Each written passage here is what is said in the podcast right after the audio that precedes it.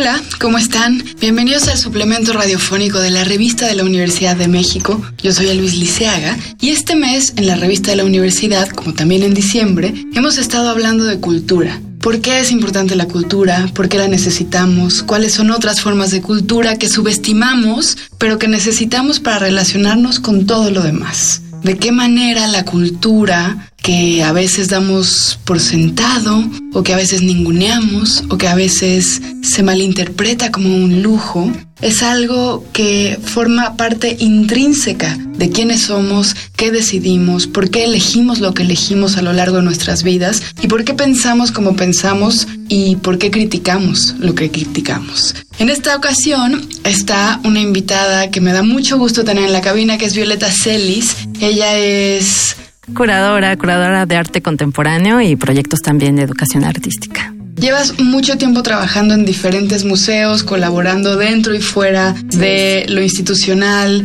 eh, de galerías independientes, con proyectos autogestivos, como que te conoces el arte contemporáneo nacional desde muchos puntos de vista. Y quiero que nos cuentes por qué, la pregunta más básica y que a lo mejor parece un poco tonta, es por qué es importante tener museos, por qué es importante tener galerías, por qué es tan importante tener exposiciones callejeras en la ciudad. Bueno, pues, eh, bueno, pues antes que nada, muchas gracias, Elvis. Me da mucho gusto reencontrarte. Eh, pues sí, pues llevo más o menos 15 años eh, trabajando en cultura y la respuesta más básica a tu pregunta, que es no es básica, sino es fundamental, es porque la cultura nos hace mirar las cosas de distinto modo, tener una percepción incluso mucho más humana del otro, de la otra edad. Eh, y nos hace vincularnos con formas eh, eh, de vida distintas incluso a, a, las de nuestra especie. La cultura es muy integral en muchos sentidos. Incide no solamente en la regeneración del tejido social, como muchos gobiernos la plantean actualmente, sino incide en la forma en la que genera vínculos con las personas, con la vida, en la que va alimentando nuestras almas, no solamente hay que, hay que reconocer que la cultura desde este ámbito un poquito más integral no solamente tiene que ver con lo que se puede visibilizar en el sistema del arte, eso es una visibilidad necesaria, aunque para muchos sea bluff, una visibilidad necesaria para los artistas porque los artistas pues viven de ello, tienen que eh, eh, ser remunerados, pero el arte y la cultura son algo mucho más complejo y mucho más amplio.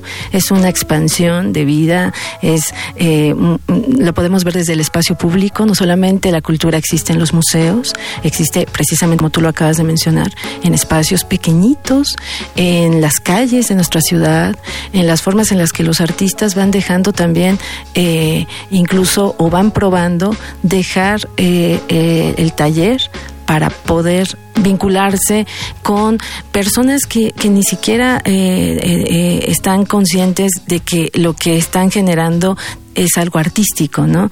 Entonces eso es lo interesante también de la cultura.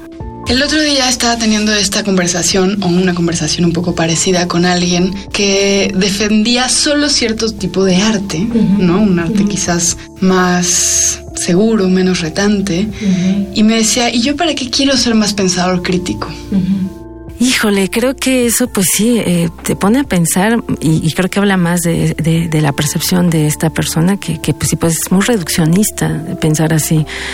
El, el arte si, y la cultura en general, si no nos posiciona desde una mirada crítica eh, frente a lo demás, creo que entonces eh, no está sucediendo nada.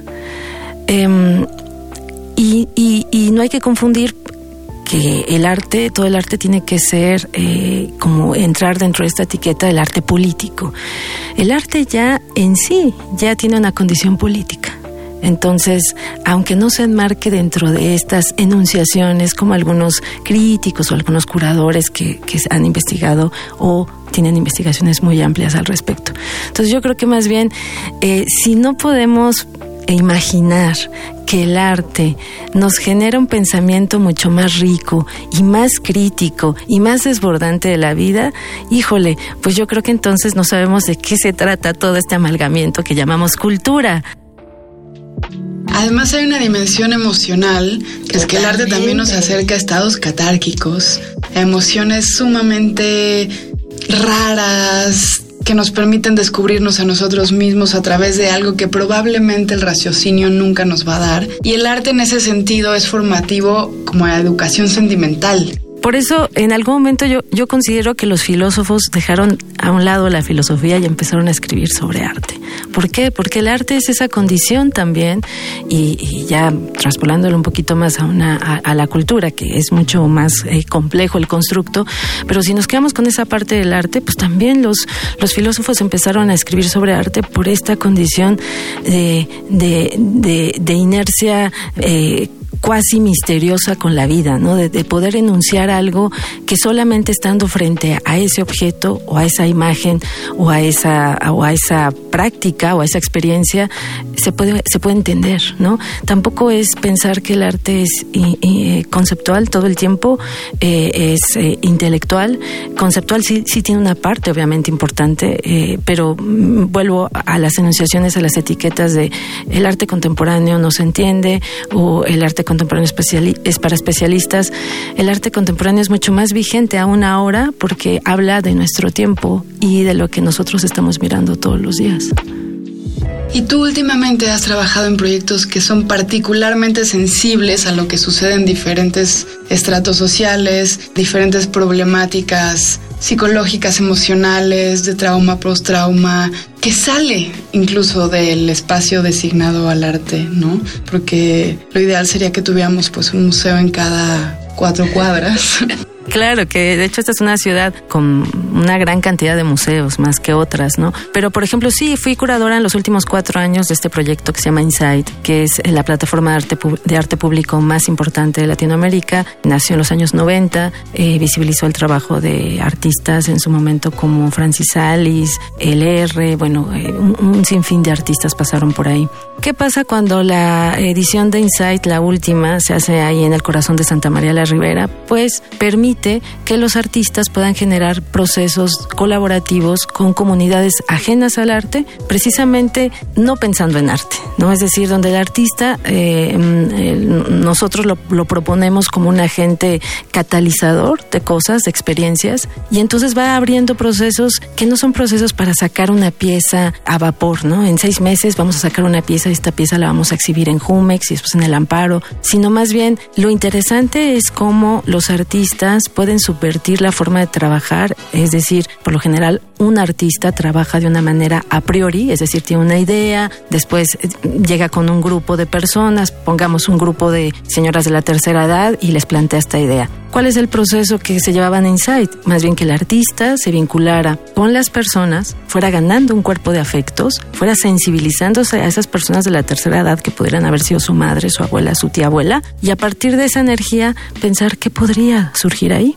Ese fue el caso de un artista brasileño que se llama Cadu, que estuvo trabajando prácticamente tres años con un grupo de señoras de la tercera edad que bailaban allí en la Casa de la Cultura de Santa María la Ribera sin falta dos días a la semana eh, durante unos 15 años. Y entonces ellos generaron un proceso creativo, colaborativo, donde el artista supo quiénes eran cada una de ellas, ellas permitieron que un hombre entrara a su clase de puras mujeres y donde sucedió algo. Y ese algo ni siquiera compete visibilizarlo en un espacio de exhibición. Ese algo se generó ahí con el artista y estas personas. Así es en la experiencia. Y eso para mí es como una forma de generar una energía distinta, ¿no? A la que en el arte contemporáneo, específicamente en, el arte visual, a veces estamos acostumbrados a, pensar, ¿no? O a imaginar.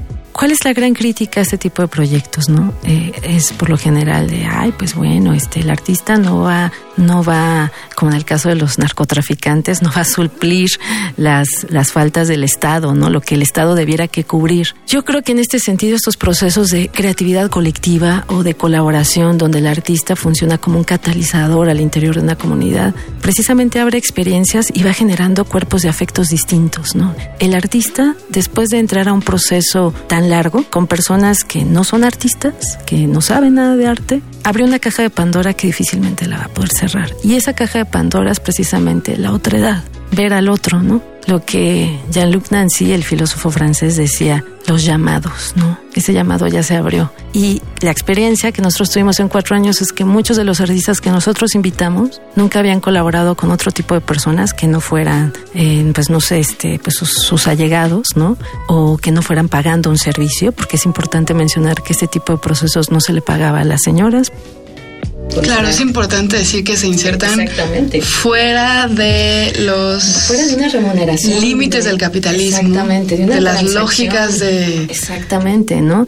Si pudiéramos hablar de una transacción, pues sería una transacción afectiva donde hubo una escucha activa del artista, donde el artista también tenía sus miedos, porque de pronto me decía a mí como curadora, híjole, es que yo tuve un issue así bien pesado con mi abuela y no sé si pueda yo pues, pues tú, tú sabes, ¿no? Tú sabes, si quieres iniciar este proceso y lo inició, este, fue un proceso complejo, pero a la vez muy rico para él y, y para las señoras, ¿no?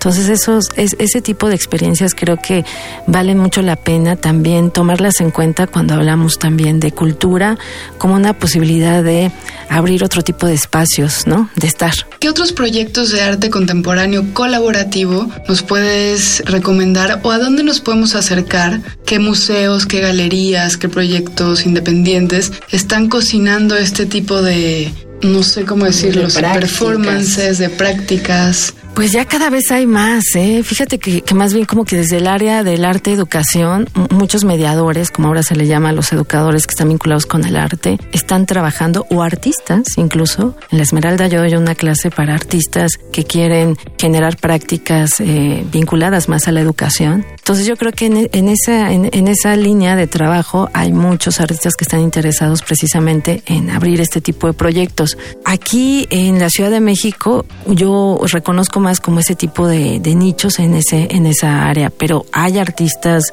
que han generado o están intentando abrir este tipo de, de operaciones culturales en distintos lugares, ¿no? Por ejemplo, no sé, pienso por ejemplo en Oaxaca, en eh, un proyecto activado por eh, Mónica Castillo, una artista, y eh, Ruiz Martínez, otro artista muy jovencito, donde empezaron a generar este tipo de prácticas en una colonia cerca de la, de la ciudad capital, unas prácticas vecinales, ¿no?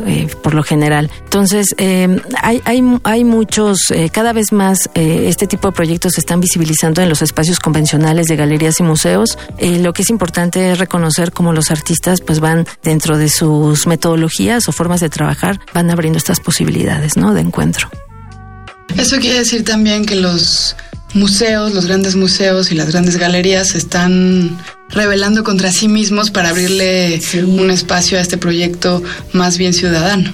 Sí, así es. O sea, cada vez, eh, yo sé que el, eh, el, artivismo cultural ya es una anunciación de los años 70, que por ejemplo Felipe Ehrenberg eh, abrazaba muchísimo, pero por ejemplo en, en, los museos, si te fijas, cada vez más hay un interés, principalmente del área educativa, de poder generar proyectos comunitarios o, de, o barriales, ¿no? Eso sucedía, por ejemplo, hace muchos años, no sé, en Nueva York, New Museum hacía cosas, por ejemplo, para la comunidad latina, ¿no? Los fines de semana, pero ahora cada vez los museos están más interesados porque se dan cuenta que la comunidad no solamente es ese imaginario que está ahí volando, flotando en, en, el ámbito de lo social, sino que la comunidad la hacen las personas que incluso están cercanas al museo. Pensemos, por ejemplo, en el Museo del Chopo, ¿no? Con una condición histórica, barrial, vecinal, de pronto se hace la reestructuración por Norten, pero el reto del museo es decir, bueno, pues no soy un museo de arte contemporáneo, tengo que devolver algo a la comunidad que le dio tanta energía a este museo, ¿no? Entonces yo creo que los museos sí están preocupados por eso en muchos sentidos. Y los artistas cada vez más. ¿eh?